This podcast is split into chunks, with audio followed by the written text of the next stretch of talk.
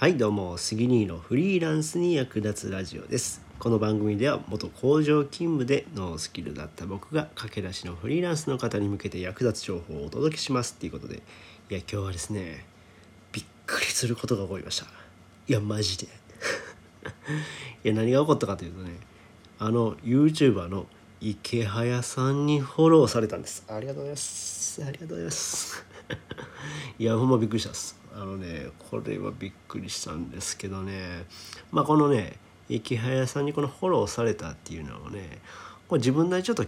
原因を検証してみたんですよね。うん、なので今日はね池谷さんにフォローされる3つのポイントっていう話をします。はい。皆さん聞きたいんじゃないですか？はい。えっとですね。まずね、えー、何をしたかというと1つ目がね小規模のオンラインサロンに加入した。うん。っていうのがですね、えー、僕はね、まあ、この前からちょっと放送でも言わせてもらってるんですけども、えー、Kindle 出版ん？Kindle 出版攻略ラボ、うん、っていうサロンにオンラインサロンに入ってるんですね。うん、でこここのサロンは、えー、オーナーが、えーまあ、池早さんに近しい、えー、借金インフルエンサーの周平さんが運営しているサロンなんですよ。うん、で、えー、特別講師として、えー、池早さんが、えー、教えてくれるっていうオンラインサロンなんですよね。うん、でこのオンラインサロン自体はね50名限定やったかな、うん、人数限定ででしかもね期間も限定なんですよ10月31日までっていう期間のまあ短いえオンラインサロンなんですよね。うん、でここで僕はねあのまあ周平さんがこう募集されてるのを聞いてもうすぐに応募しました。なぜならここで池谷さんに注目されたらもしかしたらリツイートされるかもしれないというあざとさ これがありましたね。うん、なのでもうすぐに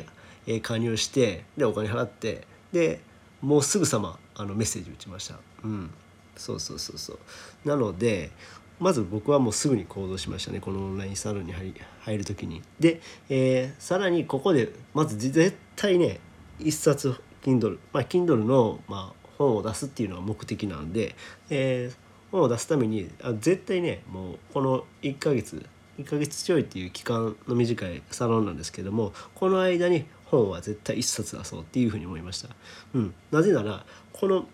この期間中に出さないと何の意味もないから、うん、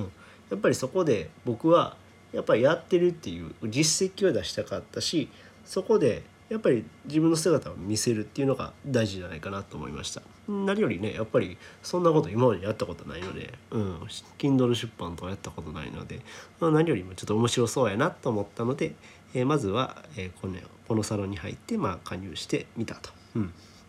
でですね2つ目がね、えー、池谷さんにメリットのあるツイートをすると。うん、ここでですね僕はまあ昨日かな？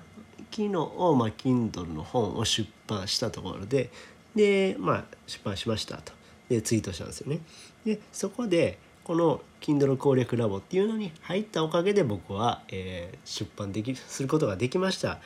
えー、周平さんと池谷さんのおかげでできましたみたいなツイートしたんですよね。うん、ここが大事ですね。やっぱりそのやっぱりねそのインフルエンサーも人間なのでやっぱりお互いにメリットのあることを言わないとうんやっぱりリツイートももらえないだしいいねもしてもらえないと。うん、で僕はやっぱりや本当にいいなと思ったからあの、まあ、宣伝じゃないですけども、えー、こういう攻略ラボ入ってますよ Kindle 攻略ラボ入ってますよと。でここは宣伝させてもらって、えー、詳しくはこちらみたいな感じのリンクを貼らせていただきました、うん、でこれの効果もあったのかなというふうに思っています、うん、で3つ目は、えー、これ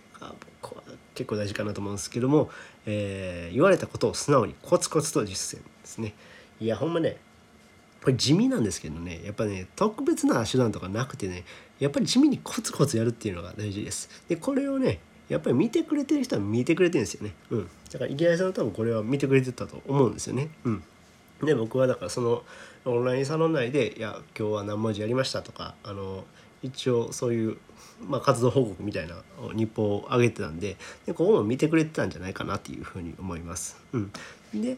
その結果、まあ、今日、えー、池谷さんからフォローをいただきました。うん、でまあね